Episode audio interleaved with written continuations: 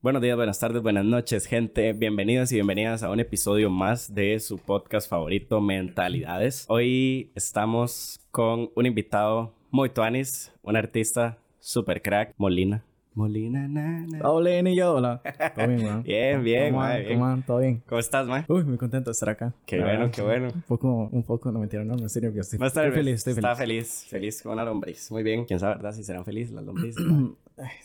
yo sabe? creo que, yo creo que ellas no, no, ya no... no tienen esa noción de No diferencian Sí, no. entre felicidad y...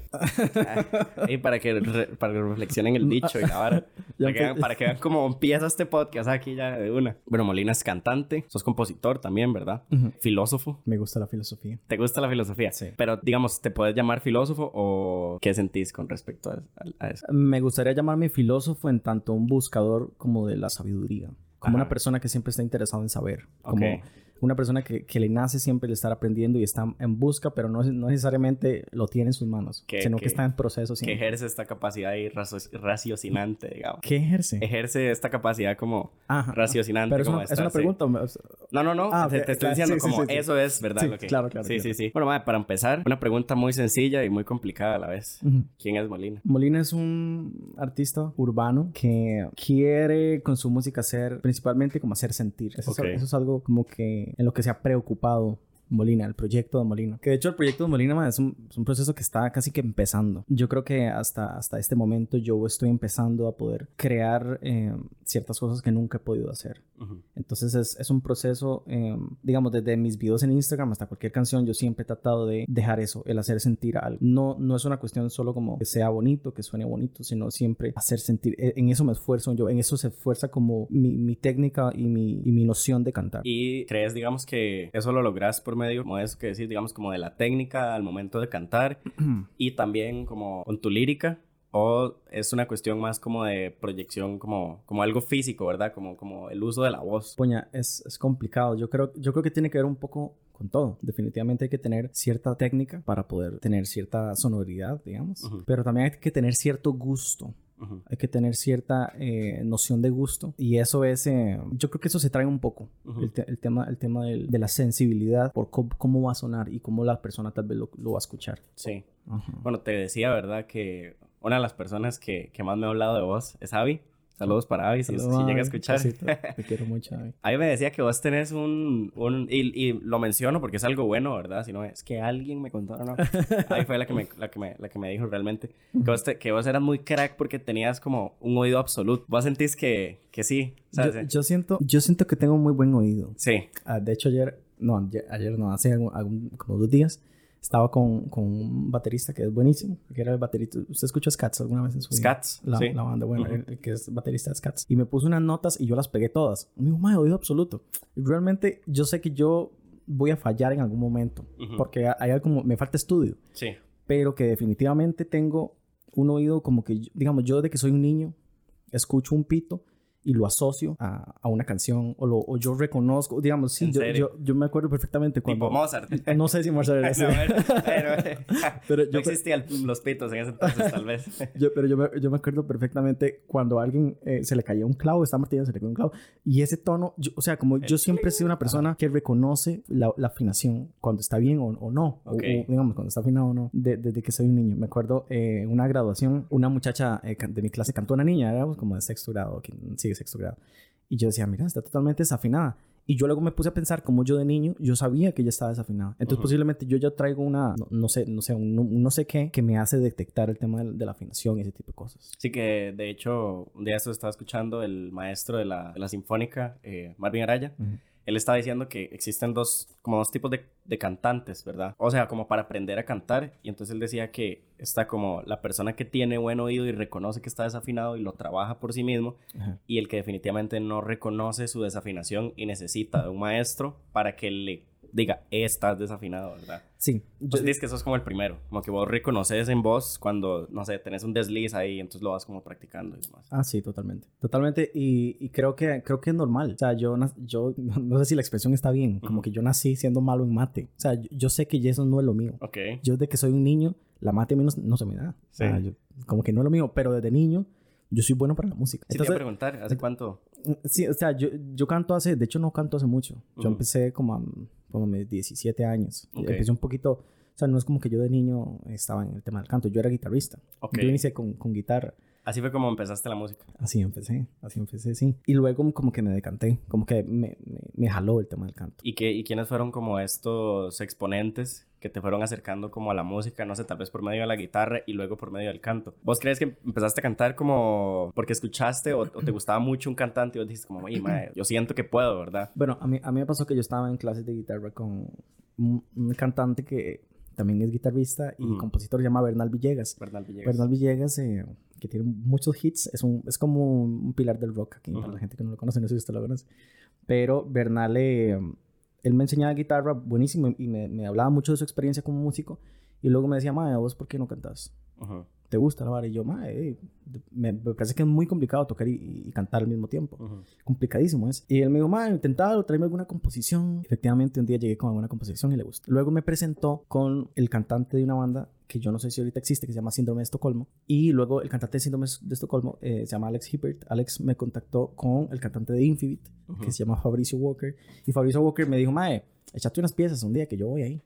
Y yo iba a ver a Fabricio y el Mae me dejaba tocar una o dos canciones. Entonces, como que de pronto yo dije, Mae, sí me- Sí. y ahí- me quedé. Bueno, estaba escuchando tus, tus letras, tus canciones. ¿Cómo es ese proceso de composición al, al momento de escribir las canciones, digamos? ¿Cómo, no sé, qué te estimula a escribir o qué te motiva a escribir o a, a qué le escribes, a quién le escribes? eh? Yo creo que yo siempre voy a escribir, incluso yo creo que cualquiera, pero lo voy a decir desde mi experiencia, yo creo que yo siempre voy a, a- escribir y a, y, a, y a hacer acordes desde una posición emocional. Ok. Siempre van a hacer la canción desde una emoción. Entonces, eso, eso es como lo primero. O la emoción me, me atrapa y me atraviesa porque en ese momento me siento mal o me siento muy feliz Ujú. y, y nace de la canción. O digo, madre, tengo que hacer una canción para X persona y voy a hacer eh, una canción, él quiere una canción triste. Entonces yo como que hago un- una, una suerte de, me meto en un papel, él me da todas las herramientas y, y todo, todo lo que yo necesito saber y me voy a, me voy a meter en, en ese papel y a escribir como si estuviese dolido y me siento dolido. Entonces es un poco... Sí, sí, porque, bueno, escuchando tus letras, la de Nada más pesado, Ajá, cualquiera, la que más reproducciones tiene en Spotify, ajá, esa se llama Te pienso. te pienso, te pienso. O sea, como que todas estas tienen, bueno, al menos yo como que intenté reconocer este patrón de guapo sufrido que llaman. Así, así. como de, Qué curiosa esa qué lectura. curioso. no sé por qué el guapo, ¿no? El guapo sufrido, ¿ah? Que llaman. O sea, como, como, no sé, como que vos, y, y viendo como el video también, ¿verdad? Los videos, el, el video de Co Vibras y luego otro que es con canción que hiciste con Maul, cualquiera, ¿verdad? Ajá. Donde estás como con una chica en el carro y demás. Eh, no sé, estuve como analizando que, que, digamos, a ver, no sé cómo posicionarte, pero siento como que cantas siendo como la tercera persona, tal vez. Mm. Como tal vez en un triángulo amoroso, como que la madre se fue con el otro. Y vos como canta, escribís a partir de ahí, a partir de, de esa experiencia, ¿verdad? No Sí. sé, ¿cómo, cómo nace, digamos? Como... Va- vale decir que es muy difícil tal vez cuando yo tengo alguna pareja, porque las parejas es como, "Ay, porque usted no escribe una canción como para mí o algo así. Y yo lo que pienso es como, "Ma, yo voy a escribir una canción para usted cuando usted me deje. Porque, ¿En serio? Sí, porque la, la emoción de la tristeza es mucho más profunda y mucho más arrasadora que cualquier otra. O sea, cuando usted lo agarra una, una depresión o, o no es lo mismo que cuando usted está feliz. De pronto... ¿Qué? Como tarjeta llena. Después de la intervención. Eh, que mm, Sí, vos la- decías que, que, el- que la sensación, digamos, de tristeza es mucho más arrasadora que cualquier... Es, Cualquier es- otra. es- sí, eh, es muy diferente. Cuando yo me siento feliz, primero como que la felicidad es muy efímera. Efímera. Ajá. Pero cuando a mí alguien me termina o yo hice algo mal, yo me siento mal por semanas y es algo, o sea, yo, yo nunca he sido una persona eh, emocionalmente como que tiende a, así como a chantarse o Inestable ahí. inestable, ¿no? Yo siempre soy como medianamente sólido y, y me parece muy curioso, me sorprende de mí mismo cuando algo así me afecta tanto que yo no quiero salir de, de mi casa o de mi cuarto, que yo digo, madre, ¿qué, qué es esta picha? O sea, ¿cómo, cómo yo no puedo hacer esto?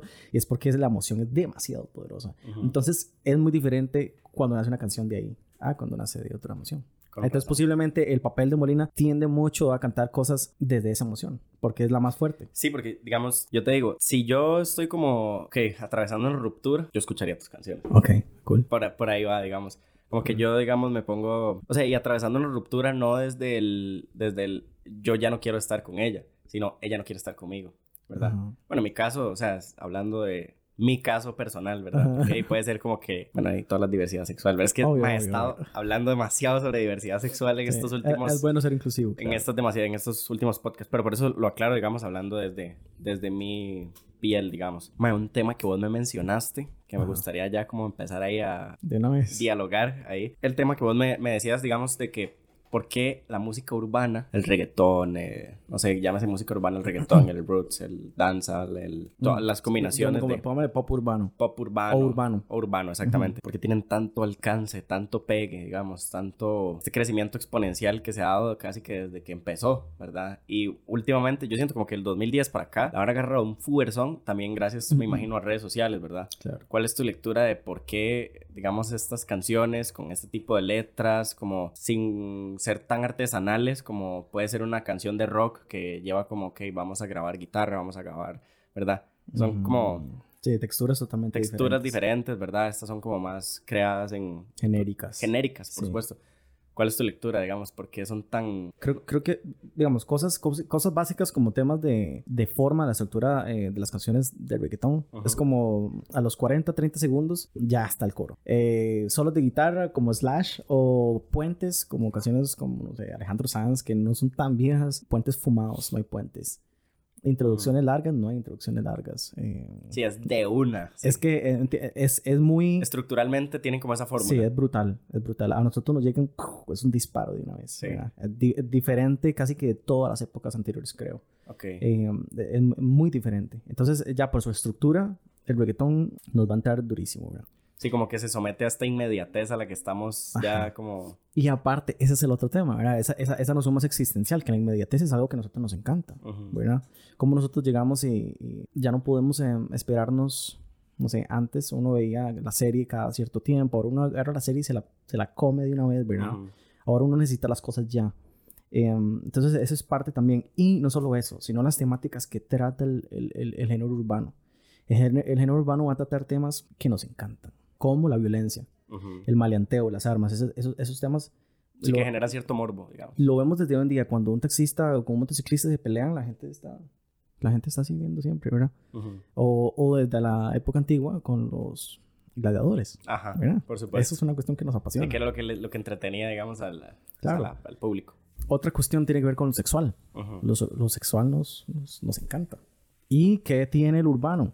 Un montón de sexualización de todo. Desde la letra hasta los videos es una cuestión sexual brutal, ¿verdad? Entonces eso también nos encanta. El tema del poder siempre está. El, digamos que el, reggaetón o el género urbano no se caracteriza por ser un, por, hablar de temas, vamos a ver, reflexivos tal vez. Sí, hay, ellos que lo que dicen, que ando con mi flow cabrón, ando por ahí con los de siempre, o que anda con su crew, o mae, eh, esta, esta mae, ok, me dejó, pero tengo un montón de gente más. es siempre dando vuelta a la jipeta. Exacto, es, es, siempre una cuestión de, de poder. En el reggaetón hay poder. Y digamos que uno no, uno no va a la disco y está pensando, está pensando como, mae, racionalmente esta vara a mí me da poder, me genera poder. Soy poderoso escuchando esto.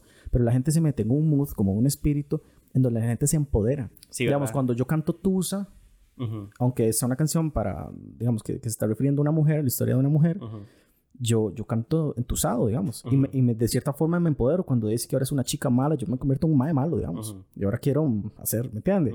Como que tiene una... Bichota también. Me convierto en un bichote, ¿sí? Entonces, es una cuestión... un bichoto. entonces es una cuestión de, de, empoderamiento brutal también. Sí. Entonces todo lo, digamos, todas esas sensaciones y es como, yo creo que es infalible. Que infalible. Sí, sí, sí. También hay como una cuestión que apela a lo prohibido, ¿verdad? Porque también mucho, o sea, también por la parte, eso como la parte de, que uno puede escuchar pero las, digamos, los videos, la parte visual de las canciones también, digamos, hay como una vara como, o no sé si llamarle prohibido, pero es una cuestión como muy inaccesible para la mayoría de personas, ¿verdad? Como la vara de los Ferraris y los carros y la gente tirando plata También. y las drogas de por medio, que eso sí es, digamos, como más prohibido, no en todo lado puedes conseguir, digamos, tan fácilmente, entonces tiene como esta cuestión que también como que levanta un morbo en la gente, ¿verdad? Claro, y, y eso también tiene que ver con, con, con, el tema como del empoderamiento, porque puede ser que uno no tenga plata y puede ser que uno esté más como, pero cuando, cuando usted está metido y está tomando, es como, yo gasto aquí y luego tengo que ver qué hago, pero aquí gasto porque estoy en el mood, digamos, estoy en el mood que el reggaetón me genera, y usted, usted lo sabe. José, saludos para José. Saludos para José. Eso, eso, eso, eso, es un poco lo, lo que genera el reggaetón. Además de la otra parte, que siempre está tocando temas eh, de la emoción, digamos, del amor y el desamor, que igual son, son temas muy propios del ser humano, ¿verdad? Sí. Entonces es como, es infalible, o sea, son temas que todos por todo lado nos atacan y nos encantan. Por eso, y yo no sé, digamos, qué lectura tenés vos, pero se me ocurre ahora que hablas esto del poder y que la vara empodera, digamos, cuando uno habla de lo que popularmente acá en Costa Rica se conoce como chata, digamos, ¿verdad? Y uno ve como las personas que calzan con estas características que, digamos, de cierto punto puede ser un poco peyorativo, ¿verdad? Total. Pero, pero digamos, las personas que se pueden identificar o se tratan afectuosamente entre amigos como chatas, digamos, y escuchan mucho esta música, como decís vos, digamos, puede que no tengan dinero, puede que ¿verdad? Se monten en su, en su, en su auto y demás. Lleven esta seguridad con ellos, pero tal vez es como mucho también como por consumir tantísima música, ¿verdad? O sea, me imagino que tiene, que, tiene mucho que ver, ¿verdad? Hasta cierto punto se colocan en la posición del cantante, entonces de ven al cantante como con las huilas y, y los compas y en el carro y para la playa y tomando y la vara, entonces empiezan como a ¿cómo se podría decir? Como a suplantar esta, eh, su realidad como, como en la de ellos, digamos. caen, empiezan a verse. Caen en la ficción. En la ficción, exactamente. Totalmente. Y se, meten en, en, Es que es difícil decir como que se meten en un personaje porque no es una cuestión racional. Sí, ¿no? Es que la música los atraviesa de tal forma que los maestros son como poseídos. De pronto cuando están como poseídos es como están en el carro cantando y, y de pronto los maestros son Anuel. Ajá. Los malos son. Y ya después, no sé, después se salen ya. después, después tienen que, no sé, que pagar y ya es como fuck, ok, pero... ya no sé, ya no es la ahí. Eso digamos como a nivel como más de fondo, pero a nivel de forma podrías, no sé, conversar porque, no sé, el reggaetón ha impactado tanto en otros países donde no necesariamente se habla español. En Europa hay una gran penetración del reggaetón. Francia, Italia, no sé, en estos otros países, Inglaterra, hay demasiado. O sea, como, como, cómo se percibe, ¿verdad? También en estos países, entre comillas, primermundistas, ¿verdad? La cultura latina, pero también al mismo tiempo, eh, y el reggaetón llega casi que como a recolonizar de cierta forma, digamos, eh, estos países. Me encanta, no sé. Está muy cool. Sí, creo que, creo, creo que también tiene que ver con que el, el ritmo es como un ritmo ancestral. Sí. Pum, eso, digamos, yo nací como con un papá muy rockero, pero y a él no le gustaba que yo escuchara reggaetón, pero yo escuchaba. Ya. Y yo escucho reggaetón desde que soy un niño y yo decía, ahora pienso, porque a mí me gustaba tanto el reggaetón y es que tiene una cuestión rítmica que a mí me parece riquísimo. O sea, yo, yo no logro entender qué es lo que, o sea, por qué esa figura rítmica a mí me gusta, pero me encanta. Yo creo que este contraste de, de, estos ritmos, que digamos ahora son latinos, pero yo creo que esos, eh, si mal no recuerdo. Sí, yo creo que esos son como ritmos africanos, digamos. De ahí viene de, de, del reggaetón, viene del, un poco del, del reggae, del dancehall, de, de estos géneros, ¿verdad? Exacto, que hay como una diferencia, ¿verdad? Entre el pum, pum, pum, y, el, y el pum, pum es como más danza Es como más danza, ¿verdad? Sí, claro. Entonces, Si, hay, ambos son, sí, yo me imagino como, como las tribus dándole los tambores ahí también hasta cierto punto. Tiene como esta noción ahí. Cosas que posiblemente la gente de Europa no, no, conoce, ¿verdad? O no, o, no, tiene. Sí, que también, bueno, te contaba, ¿verdad? Que, que digamos desde mi perspectiva como bailarín, podría decir que la, el movimiento que se asocia al reggaetón, ¿verdad? Que es mucha cuestión de cadera y de torso y piernas, digamos, piernas abiertas y, y como bajando el peso y toda la cuestión. Es un baile como un poco más tecnificado, obviamente, pero es un baile muy como de tribu también, ¿verdad? Es una vara como muy como de tribu y entonces hay un calor sexual porque antes de la, la reproducción de las tribus iniciaba mucho como con el baile y los cantos alrededor del fuego y demás, ¿verdad? Entonces,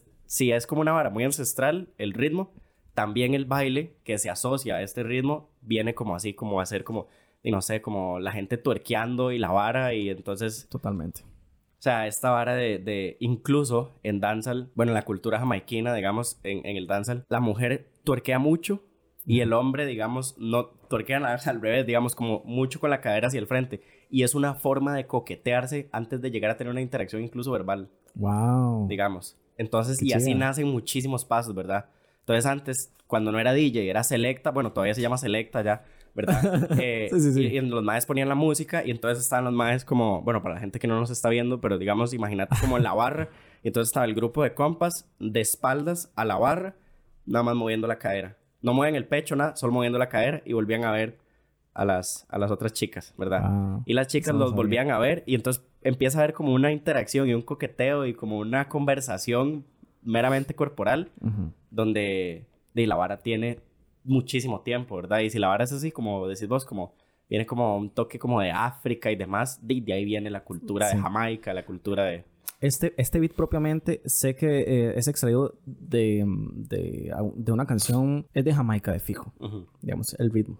Pero creo que es que, vamos a ver, yo he leído algunas cosas y creo que como que la base, ah, sí es una cuestión como, como ahí, como ancestral, digamos. Sí, y también influye mucho tal vez como, no sé, la salsa y todos estos ritmos un poco más... Podría ser. Algo, algo que me pareció muy cool es que este tipo de, de, de, vamos a ver, como de ritos o de Rituales. rituales, sí. que esto que estaba diciendo usted del, del, del hombre como que está bailando y la mujer que también está. Ajá.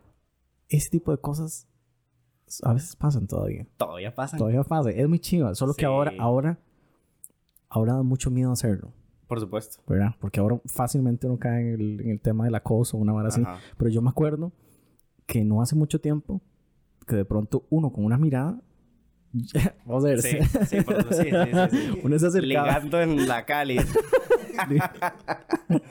uno con una mirada como que de pronto nada más se acercaba y ya estaba pegado bailando. Ajá. O sea, a mí me ha pasado eso. y no conoces a la, a la muchacha No, con la que no- estás bailando. cómo se llamaban. Ni cómo se llamaba. Nada. Hasta después. Hasta después. Como ya cuando los dos están cansados y van a tomar algo. ¿Y vos qué? ¿Cómo te llamas? Exacto, es como vamos a tomarnos una... vamos a tomarnos una birra. Ya cuando Sí. uno bailó... eh, Eso, esa hora... A mí, a mí me da un poco de tristeza, Sí. ¿verdad? Porque ya uno es re cuidadoso, uno está, ya, ya está como muy friqueado con todos estos temas, ¿verdad? Ujú. Que a la vez está, está medianamente bien, Sí, está claro, friqueado. por supuesto. pero, pero sí, me, me recordó a eso. Cosa que ya, ya, ya uno no hace por lo mismo. Sí. Pero, pero buenos tiempos, ¿sabes? Eso todo, ese ritual más o menos todavía pasa. Pero igual como te digo, como es la danza se va como tecnificando, o sea, se va como complejizando, también la interacción se va complejizando un poco porque ya no es nada más de llegar y acercarse, ¿verdad? Sino que ahora también, o sea, ya uno no puede ser como tan intrusivo al momento de acercarse a una mujer a bailar sin conocerla y demás, sino que tiene que haber, uno tiene que tal vez como, bueno, como hombre heterosexual, hablando como de ir a bailar con una, con una muchacha, uno tiene que casi que leer demasiado bien Sí. el sí, el consentimiento, ¿verdad? Uno tiene que, o sea, estar ahí como en la mirada y eso y no sé qué, ¿verdad? Y como que vos te acercás por allá, ¿me entiendes? Como, es como más complejo, digamos. Ya no, complejo. Igual a veces falla. Yo, yo, yo, igual a veces A mí me falla. ha pasado que Sí. yo, yo he visto que una madre me pasa viendo toda la noche y de pronto yo digo, madre, ah, que la picha, ya voy a hablarle, madre. Es, es too much, digamos, ya Sí, voy a hablarle. Voy a hablarle, sí. Y la madre, madre, y yo, qué puta. Sí, sí, sí, sí, por Como- bueno, las cosas pasan, ¿verdad? Claro, claro, falla, claro. falla. Sí, ma, eso totalmente, totalmente Sí. cambia esa, esa vara. Hablando ya propiamente como de, de lo que te conforma, ¿verdad? Este artista, filósofo, escritor y demás, ¿qué tanto, digamos, te ha ayudado la filosofía en tu arte, digamos? Estudiar filo estás haciendo una maestría, ¿verdad? Ahorita voy a entrar a... Vas a entrar. Em, sí, em, estoy... eh, a mí los temas de educación son los que me... Los temas de educación. Vamos a, vamos a ver, no son los que me gustan, me gustan mucho. Me gustan mucho porque creo que al final la, la filosofía puede decir muchísimas cosas que por medio de la educación podemos como mejorar muchísima, Ujú. muchísimas, muchísimas personas. Ujú. Eso creo yo. Entonces como que, mm, ok, ahorita estoy en ese proceso. Más adelante yo creo que yo espero ser una, una persona, o sea, sacar como un doctorado y ese tipo de cosas. Ujú. Eso es como uno de mis sueños. Sí. Entonces yo espero poder tener ya un- próximamente un doctorado con ya propiamente de filosofía. Ahorita estoy con, con, con en la maestría de educación. Ok. Pero sí, tema- temas, que, temas que me interesan. Ahora, volviendo a la pregunta, es, es medio complicado porque yo soy una persona que trata de no vincular lo- la filosofía, Ujú. eh, el saber filosófico con mis canciones. Qué curioso. Sí, pero a su vez a mí se me sale porque mis canciones en su mayoría tienen que ver conmigo. Ujú. Entonces de pronto como que yo siempre estoy atravesado por la filosofía. Digamos, ya cu- cuando uno se mete en el mundito de la filosofía, uno siempre tiene unos lentes por ahí como de filosofía que de pronto Ujú. uno se los saca y de, y de pronto vuelven. Ujú. Entonces, como que yo al hacer mis letras, yo siempre, yo siempre estoy claro como que el, eh, Molina no pretende decir nada filosófico. En sus canciones. Ujú. Ok. Pero de pronto se le puede salir, Ujú. ¿entiendes? Porque, porque al final yo estoy atravesado por la filosofía. Vos, vos escribiste tu parte de esta canción que hiciste con Cablo, creo que se llama. Kevlo. Kevlo. Ajá. Sí. Vos escribiste esa parte. Ajá, sí. Pienso, luego existo. Sí. En el video se ve donde agarras ahí el, el descarte, sí, la vara. Y yo dije, Sí, ¿qué? sí. Es, es- es- sí, pero es- esos recursos, vamos a ver, eh, vamos a ver, esos recursos son como un poco más cómicos. Sí. Yo jamás Sí, usaría... yo, lo- yo lo vi como, lo, lo interpreté así como un... Sí, yo, yo jamás, de- jamás utilizaría Descartes como para ese tipo de cosas. La cuestión es que la propuesta, de reggaetón. la propuesta, la propuesta filosófica tiene ciertas características, tiene un cierto lenguaje, tiene una cierta tradición. Entonces, una propuesta filosófica va a requerir de otras cosas, Ujú, diferentes a el género que yo estoy haciendo ahorita ujú. y lo que yo estoy cantando y lo que yo quiero decir. No obstante, como le decía, como le decía antes, eh, Molina siempre parte de, de- de una base no, no estética, Ujú, en el sentido griego que viene de aístesis, que es, va- nos va a referir como a la parte solo de, eh, de algo, de, de la sensibilidad, en tanto que solo escucho o solo veo algo bonito, sino Ujú. la parte patológica que viene el pathos griego De la también, pasión. que viene, ajá, tiene que ver con una, con una cuestión emocional. Entonces, eso yo, eso sí, eso sí es filosófico, eso sí tiene que ver con, con cuestiones que tal vez yo he aprendido. Entonces, a mí siempre, yo siempre voy a estar impulsado por tratar de hacer sentir en lo que sea que yo haga. Eh, pero eso no es filosofía, pero puede que lo haya aprendido de ciertas cuestiones filosóficas. Sí. Entonces, a eso es lo que yo me refiero con... Que te permea un poco la filosofía al momento de... Eh, ajá, exacto, Sí. como que siempre está ahí en algunas cosas, pero no quiere ser filósofo. Pero de una manera directa. Y al momento como de interactuar con otros... eh, con otros cantantes, digamos... Eh, ¿cómo, cómo es ese proceso de, de colaboración? Porque has colaborado con bastantes, ¿verdad? Colaboraste con, con, con Estrada, con... Tenés un cover con Abby también, ¿verdad? Ajá, cierto. Eh, Hace muchísimo tiempo. Hace bastante tiempo. Te hace el bigote así como el de, como el de Camilo. Tenía un bigote. Sí, eh, eso fue un momento muy UCR, de hecho. como el segundo año, ese primer año de UCR yo me volví un Sí. poco... Qué buena nota. Sí, sí, sí, sí. Este... ¿Cómo es, cómo es como ese proceso, digamos? ¿Cómo te llevas con, con tus colegas? Vieras que muy bien. Yo creo que eh, Costa Rica tiene una ventaja y es que, vamos a ver, cierta generación, porque yo estoy en un mundillo dividido. Yo estoy en el mundo de, de músicos como urbanos. Ujú, Los músicos urbanos yo creo que nos queremos mucho, nos respetamos mucho. ujú, En su gran mayoría, porque hay excepciones. Pero hay un mundo de músicos old school. Vamos a ver, hay, hay- son los Ujú. músicos técnicos. Nosotros somos como músicos más de groove y flow, los urbanos. Pero yo también conozco a, lo- a los técnicos, a los más que sí son de academia, son de universidad, son músicos de grabación, ese tipo, ya son, son como la parte más técnica. Y entre ellos, que, que por, eso, eso- por eso la escena tica se ha visto muy como, vamos a ver, como muy golpeada entre ellos mismos, eh, es por una cuestión de que entre ellos yo creo que sí se, sí se joden mucho. Porque si usted no, no tiene ciertos atestados, usted no puede tocar jazz, o usted, digamos, entre... Ahí sí se atacan, digamos. Pero con, con, con el gremio eh, más joven, que es como más de flow y ese tipo de cosas, es, es, una, es una relación muy sana y muy chiva. A Ujú. todos yo los quiero un montón. A, a algunos, eh, digamos, cuando se tratan de enojar o así, digamos, en caso de que se dé, yo, yo como que siempre trato de, de nunca enojarme. Sí, porque a ver, somos, somos humanos, ¿verdad? Somos Sí. personas y como que la gente se enoja todo. ahí. Eh, yo siempre trato como, como que siempre todo sea muy saludable. Y en general siempre es muy saludable. O sea, que yo creo que yo solo una vez he tenido como alguna, como alguna discusión seria con, con algún artista. Y con artistas, por lo general, un poquito problemático, digamos, como que ya la gente sabe que ese más es complicado. Ujú. Eh, pero, pero yo creo que aquí nosotros estamos muy bendecidos porque nos queremos mucho y como que todos sabemos que tenemos que trabajar en equipo y vamos a crecer juntos. Y yo estoy seguro que nos va a ir bien. Vieras que... eh, bueno, yo escucho muchos podcasts también. Uno de mis podcasts favoritos es Creativo, no sé si lo has escuchado. Ajá, un que se llama Roberto, Roberto. Martínez. Ajá. El mae entrevistó a el cantante de la banda Break. Se llama Jesús Navarro. Eh, A Drake. No mentira. a Drake. Sí, el les- el estaba como explicando su transición de pop, ¿verdad? Porque Break es una banda pop, ¿verdad? Entonces mae está ca- explicando como esta transición de cómo ellos pasaron de cantar pop, o sea, todavía siguen, pero a empezar a colaborar con artistas, no sé, reggaetoneros, a ellos sacar sus primeras canciones por sí Urbanas. solos como urbanas, ¿verdad? Ujú. Entonces este mae Jesús Navarro decía una hora que me pareció muy interesante y te quiero preguntar a vos, que él decía, digamos, que él está acostumbrado a llegar a un estudio de grabación y que el productor le dijera como, mae, qué voz más increíble, mae, porque el mae es como, mae, yo sé que canto bien, ¿verdad? Y, y ya estaba muy acostumbrado a que me dijeran que tengo una buena voz y, que mi voz es como diferente, sea, que tiene cualidades muy, no sé, como muy propias, ¿verdad? Pero cuando yo llegué a cantar reggaetón, se me complicó demasiado porque no se trataba ya de eh, técnica vocal, sino de flow. El mae decía, decía, es que en ese caso el mae decía, es que los mexicanos no tenemos esta vara. Decía el mae, o sea, no, no podemos cantar como un colombiano, como, como Balvin o, o como, no sé, un boricua, mae, un panameño. Decía como, ellos lo traen ya, ¿verdad? Este flow. Entonces el mae dice que, y cuando llegó a cantar reggaetón, ya el productor no le dijo como, qué increíble voz. No, no, es que no sirve de nada si tiene una voz increíble, si no tiene como este flow que vos decís, ¿verdad? ¿Cómo te percibís, cómo te percibís a vos? Y vos crees como que en Costa Rica sí existe, digamos, este, esta capacidad de, de, de flow, ¿verdad? Bueno, hay ejemplos. Sí, También. sí, yo creo que, vamos a ver, sí, Costa Rica sí tiene eso. Costa Rica sí tiene eso, pero es muy curioso, porque nosotros estamos adoptando un acento.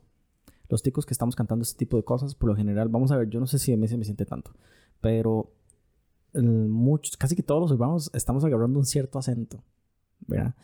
Una cuestión que no, no, no es extrañísima, ¿verdad? Por temas de...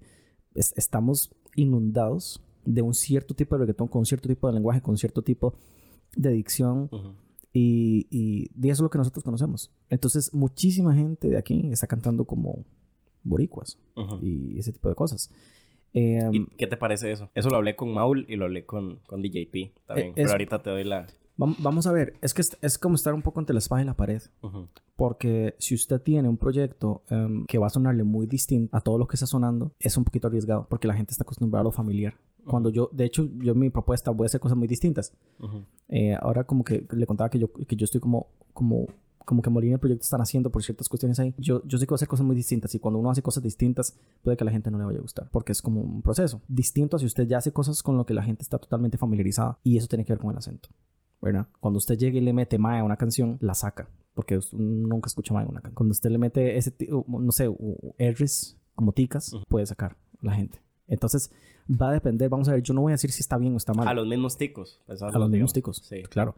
Yo, yo no voy a decir si está bien o está mal. Lo que voy a, decir es, va a depender de lo que usted quiere. Si usted quiere eh, ser usted y hacer una cuestión distinta y arriesgarse a que a la no familiaridad, está bien. Pero si usted quiere pegar y usted quiere como, como ir más a la segura y quiere sonar más como todos, tiene que hacerlo. Yo no sé, digamos, a mí, por ejemplo, yo no soy, digamos, como nacionalista, ni mucho menos. Yo eh, tampoco. De fijo no, pero... no, no elegimos ser aquí. No, no por, supuesto que no. Igual, soy fan de los ticos y amo Costa Rica. Ah, no, yo también. De fijo, de fijo yo también y me, y me siento, digamos, como... Orgullosísimo, yo estoy orgullosísimo. Orgulloso de... ¿Verdad? Digamos, no, no, lo escogí, pero sí me siento como orgulloso del, país y demás en ciertas cosas. Por ejemplo, en el arte me siento muy orgulloso y yo no sé, digamos, me gusta escuchar en, en lo personal, digamos, por ejemplo un G Mario pronunciando las R's, como se digamos, yo lo he ido intentando cambiar un poco el asunto de la R, igual se me sale un poco, pero por una cuestión de, de, de, locución aquí en el podcast, ¿verdad? Y eso. Aunque igual cualquiera podría decir como, ma, pero ¿para qué, verdad? Yo lucho con eso siempre. De hecho, ahorita he puesto R y R. Porque, porque, porque en realidad como que siempre es una disputa, como que yo digo, y todo, o sea, es una disputa que mientras hablamos, yo sigo discutiéndolo conmigo mismo. ¿Cómo ¿Será que la suelto como yo lo hago usualmente o universalmente como, como la R suena? La R normal, sí. Bueno, en este momento eh, ahí voy a seguir discutiendo y sí, exactamente. mi R va a cambiar. Y, por ejemplo, digamos, o sea, yo como que, como que lo disfruto y hasta hace, yo, digamos, lo siento bien, por ejemplo, una canción, no sé si la escuchaste, esta última, Gotas de Sudor, de Nina, con, con Mariano la última que sacó la Última, la última que sacó Nina. Sí, que es como, mami, que rico, somos equipo, gotas de sur, ¿verdad? Y yo digo, como, mae, suena, suena tuanis, digamos. O sea, como... Y esto lo hablaba con, con DJP y el mae decía... El mae hablaba mucho como de, de, Toledo, ¿verdad? Y son hermanos. Entonces, este... El mae decía como, mae, es que Toledo fue como el primero en meter un mae en una canción con, con, qué le pasa, qué le pasa a ese mae, ¿verdad? Total. Y todas estas cuestiones y, y, y, qué le pasa a Rata y todas estas varas que son como pachuquismos, pero también siento que van dirigidos a otro público. Totalmente. Va como... Al público de acá. Al público de acá, exactamente. Aunque Toledo tiene un montón de gente en otro lado. Ah, por supuesto, por supuesto, ¿verdad? Entonces, este... Estábamos conversando eso y entonces él me decía como es que, como, o sea, si uno no habla como boricua, ¿por qué uno tiene que imitar, digamos, a un boricua, verdad? Pero, y Maul me decía cosas similares, ¿verdad? Como que Maul me decía como, ma, ellos que cuando escucho a alguien así como comerse las heces o varas así, yo le digo como, ma, pero no, ¿por qué cantas así, verdad? No sé qué. Y del lado de los productores, tal vez como ellos, ese es como, di, los dos me han dicho, ¿verdad? Tenía que entrevistar más productores, pero al menos ellos dos sí tienen como, sí conciliaron en ese punto. Pero es interesante escuchar tu opinión de que es complicado. La, pregunta también podría ser, ¿por qué no? ¿Por qué no? O sea, ¿qué, qué, hace, hace que, hace que nosotros tengamos que cantar así? O sea, si toda nuestra influencia viene de otro lado, hoy en día, no sé, nosotros, o sea, la globalización ha permitido que, que estamos permeados como de todo, ¿verdad? Es como al final, ¿qué nos hace eh, que tengamos que cantar como tico? Eh, tendría que ver con un nacionalismo ahí como subyacente, ¿verdad? como, como esa noción de, más es tico, cante como tico, pero digamos, a mí no me parece, no me parece mal, no me parece mal pensar así. Que, o como la gente, digamos, súper talento, como Sebas Guillem, digamos, que también estuvo acá y, y, yo le decía, como, pero cantas en inglés. O sea, no, no te lo estoy criticando, es una pregunta, ¿verdad? Entonces, ma, ¿por qué? A eso iba yo. Que, digamos, diga, hay un montón de gente que canta en, en inglés o, o, en portugués también. Y es como, como cool, pero, pero uno no tiene por qué como tal vez que ir a, ir a juzgar a la persona. Como, no, por supuesto. Sí, es que no, no, yo no lo veo cool. O sea, como que yo digo, es que es el proyecto. Si la persona tiene una, una proyección súper universal, ¿por qué lo vamos a, porque le vamos a decir, mae, canta como tico? Si la mae quiere llegarle a, a, si la mae quiere llegar a Puerto Rico, si canta como tico también no lo ve tan bien. O sea, es que tiene que ver con el personaje, con la estrategia con el artista, ¿verdad? Sí. Entonces tiene que ver como con, lo que la persona quiere hacer. Sí, hay que ver qué, qué tan embajador quieres ser, querés ser vos, digamos, de, de, tu, de tu país en, a cierto punto y qué, y qué tan... Y qué es, es que lo que decís vos es un riesgo, digamos. Ajá. es un riesgo total. Creo que se me fue la idea. Tranquilo. ¿usted me regala un toque de agua? Lo puedo hacer una hora así como en secreto. ¿Qué? ¿Sí? ¿Quién no se le ha salido un moco, ah? Dale. Ya, todo bien. no pasa nada. Espero que no sea mucho. Eh. no, no. todo el rato con el... Madre, ¿puedes venir el otro sábado? Qué buena nota. ¿Qué te iba a decir? Ok, ¿y cuál es como tu proyección, tu proyecto? ¿A dónde quieres llegarlo, digamos? O sea, ¿dónde te ves? ¿Cuál es el, el fin? Nada que... eh. el fin último. el fin último. el fin último de Molina. como proyecto. Está muy, está muy, está muy cool la pregunta. Creo que ahí sí me va a salir como, como como tal vez lo filosófico, digamos, como mi parte más... Uh, sí. Pero digamos como que a mí me, me, gusta mucho pensar en, en que yo tengo que ser estructurado, tengo que tener ciertas metas, digamos, a corto y mediano plazo, pero como que estoy en ese proceso de vivirlas y, y como que realmente yo, vamos a ver, yo tengo sueños, pero no son, mis no son como mis metas a largo plazo porque va, va van a depender de cómo me va en las metas a, corto y a mediano plazo. Con eso lo que quiero decir es como que yo no me, yo no me veo como que yo digo, en dos años me veo en X lugar, realmente no lo veo así. O sea, yo veo como una persona que tiene que ir cumpliendo ciertas metas para ir avanzando y sobre todo para ir como disfrutando de este proceso, que es como lo más importante para mí al final. Lo más importante para mí es ser bueno en lo que hago, tratar de transmitir y hacer lo mejor posible siempre. Pero sobre todo, eh, puña, disfrutarlo mucho. Usted no sabe como lo cansado que a veces yo estoy porque estoy como en mil proyectos, pero me apasiona, me apasiona muchísimo y sobre todo lo disfruto y siento que estoy viviendo una vida mega privilegiada por el hecho de poder estar componiéndole artistas, por el hecho de estar teniendo que grabar mil veces eh, canciones, grabar guitarras para otra gente o, mil guitarras, empezar a producir eh, música, aprender a producir, eh, bueno, muchas cosas, aparte de la universidad, ¿verdad? Entonces, como que yo vivo, yo vivo mucho mi, mi presente, mucho mi presente, mucho el proceso. Yo sé que estos temas están como muy trillados ya, como el tema de, vivir el proceso. Pero yo soy una persona como muy real en eso. Que está o sea, yo, muy estoico eso, ¿no?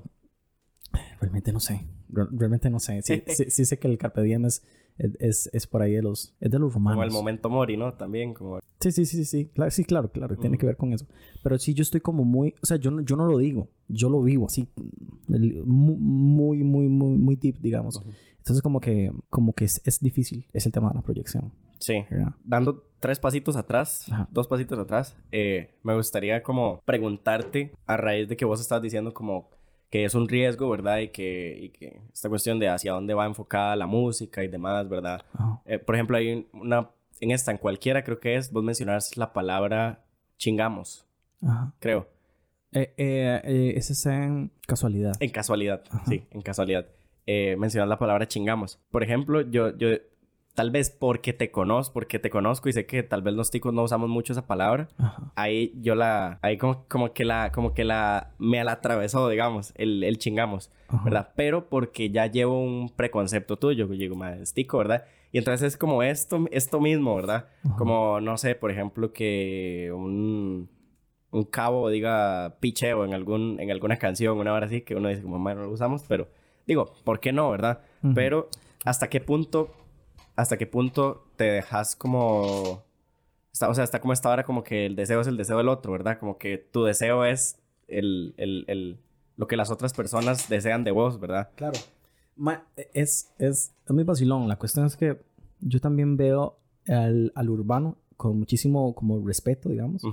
Y el, el, género urbano también tiene un, un, lenguaje muy propio. El lenguaje tiene una historia. si, digamos, el, el, el, lenguaje urbano va a estarse, va a remitirse siempre como a sus fuentes. Los más están hablando de Dari, de Tego, de, de Nelly. hace, hace poquito escuchaba una, una, una rima de, creo que es de Mariah, que decía que, Mariah era, que ella era el alma secreta de Nelly, digamos. La gente no entendería eso si no está como el mundo del urbano. Al final lo que voy con esto eh, es que uno, digamos, uno dice, está haciendo urbano, uno es parte de, digamos, la, gente, la, gente, tal vez no lo va a ver así. Digamos que usted habrá mencionado a Cabito y, y, mucha gente.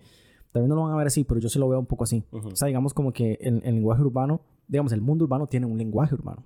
Entonces, si usted es un músico urbano, yo creo que usted puede usar y no, y no solo puede, tal vez inclusive debería usarlo. porque es como es, parte de, de, ahora de su mundo. Porque usted, si usted es una propuesta urbana y están las palabras y está todo un, un contexto, digamos, y si yo quiero hacer alguna referencia a un artista anterior, como que yo puedo hacer eso, porque el, género urbano me lo permite. ¿Y dónde, ¿Y dónde se marca la diferencia, o sea, dónde se marca la línea de utilizar esos recursos y lo que se llama como apropiación cultural, digamos?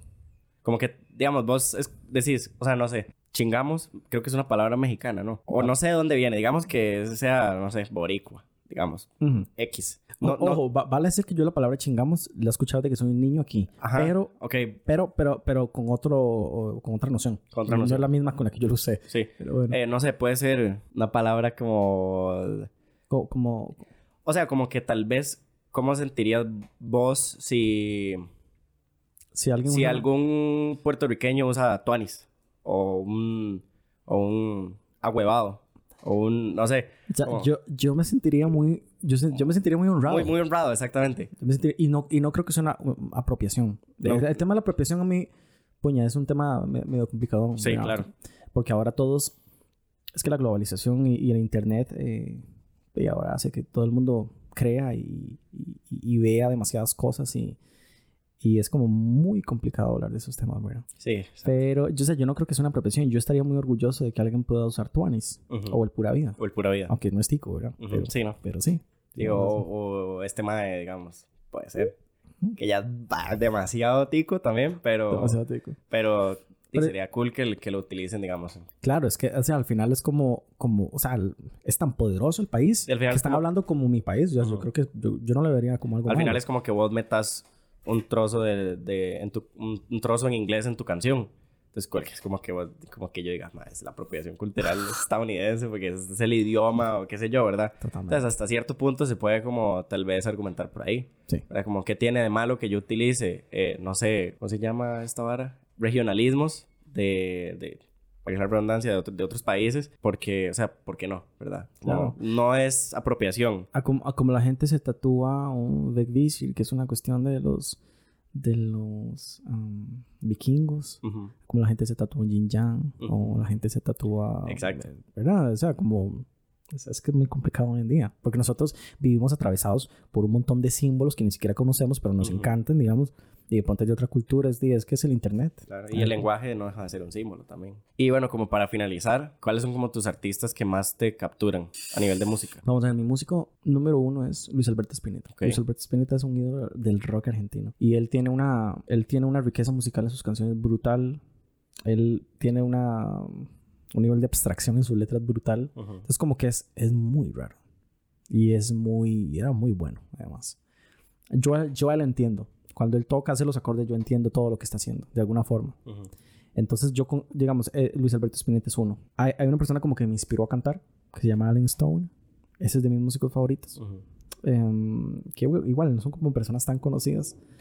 Eh, y tam- tampoco son del género urbano. Los, los referentes, me dijo, o mi músico favorito. Sí, como tus, tus- los músicos que te capturan, o sea, que te provocan ese sentir como que vos querés hacer sentir a la gente. Hay uno que, que me encanta, que es Jay Cortés.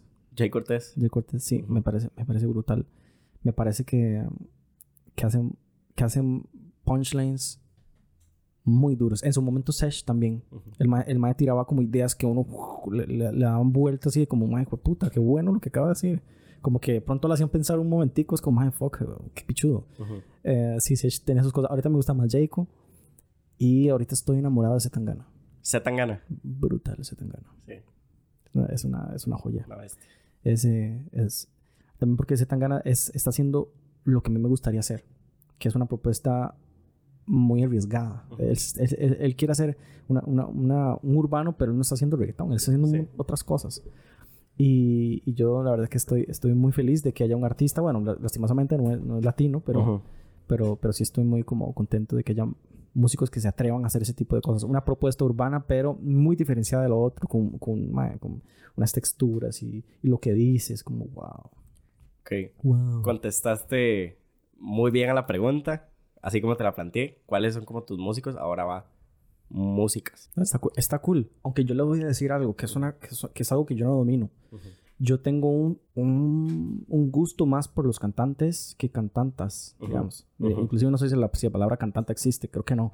Pero cantante mujer, vamos a ver quién podría ser. Hay una, hay una mujer chilena que creo que es brutal. Paloma Mami. No, No. no, no, no. Ella, ella, ella, ella es muy buena. Sí. Hay una madre que se llama Nicole Bu... No sé cómo se pronuncia. Bunout o Bunut. Es una extraordinaria cantora. Toca la guitarra perfecto. Unas letras que yo digo, "Ma, es como poesía. Es, una- es, es brutal. Es brutal, Nicole Bunut. Um, y no es, fa- no es famosa tampoco. O sea, no, no es famosísima. Ok, sí. O sea, sí tiene un fanbase poderoso y todo, pero no es Balvin, ¿verdad? Um, mm, mm, mm. Bueno, hoy en día me está gustando mucho como el mood que le veo a Mariah. Mar- Mariah, la, la, la reggaetón, ¿verdad? ¿No? Sí. Eh, eh, uf, brutal. Me, me, me encanta Mariah. Está complicado. Yo no suelo escuchar reggaetón eh, cantado por chicas, de hecho. Solo Mariah. Ah, que- ah, me, me gusta mucho esta, esta, la que acaba de decir, la chilena. Paloma Mami. Paloma Mami sí me, me encanta mucho, pero sí, no puedo decir que es como de, de- de mi referencia. Yo no sé, usted sabe, no, no sé por qué. Y yo le hablé con un compa y yo le dije, Mae, vieras que a mí me cuadra más como el urbano y los maes. Y, y yo no sé por qué. O sea, no- como que no debería, pero me pasa. Y es una cuestión que yo no decido. La verdad me O sea, pasa también. O sea, yo, ¿Qué le pasa? Es igual, cantantes así como mujeres de género urbano. Sí, tal vez también eso, también eso. Pero, pero bueno, sí, también para eso se complicó un poquito la... Se me complicó un se Sí. me complicó toda la pregunta. Mae, muchísimas gracias por este episodio. Ay, madre, qué chido, qué chido, nombres. Muchas gracias por estar. Estuvo muy, muy cool, mae. Está muy cool. Este, ¿cuáles son tus redes sociales? eh, Molina con doble N Music. Molina Music. Molina la doble N y yo, gracias. Sí. Eh, um, ¿A dónde te pueden encontrar? ¿En Instagram? ¿En En Instagram, eh, Facebook, que bueno, yo no uso Facebook casi, Sí. pero Facebook, eh, YouTube y Spotify también. y Spotify? Ah, Spotify, cierto. Spotify. Sí, en, en realidad en todo lado. Y TikTok. Y TikTok ahora estoy siendo, ah, yo soy TikTokero más. Es ¿Ahora que, eres tiktokero? sí, es que, Ah, es bien, que bien. el tema del TikTok es, es, es fuerte. Es fuerte, va fuerte Sí, TikTok. TikTok es una herramienta poderosa. Ahí va, ahí va creciendo. Eh, bueno, nosotros nos pueden seguir en Spotify, Apple Podcasts, Google Podcasts y Amazon Music como Mentalidades. El- este episodio lo pueden encontrar en video en YouTube. Los clips van a salir también en Instagram y en TikTok en mi página personal, Alejandro Coto. Y si llegaron hasta acá, les mandamos un abrazo, un fuerte agradecimiento y... No, un agradecimiento y un fuerte abrazo. sí, es válido también. Fuerte agradecimiento. Suave agradecimiento. Em, y nada, nos vemos en el próximo episodio.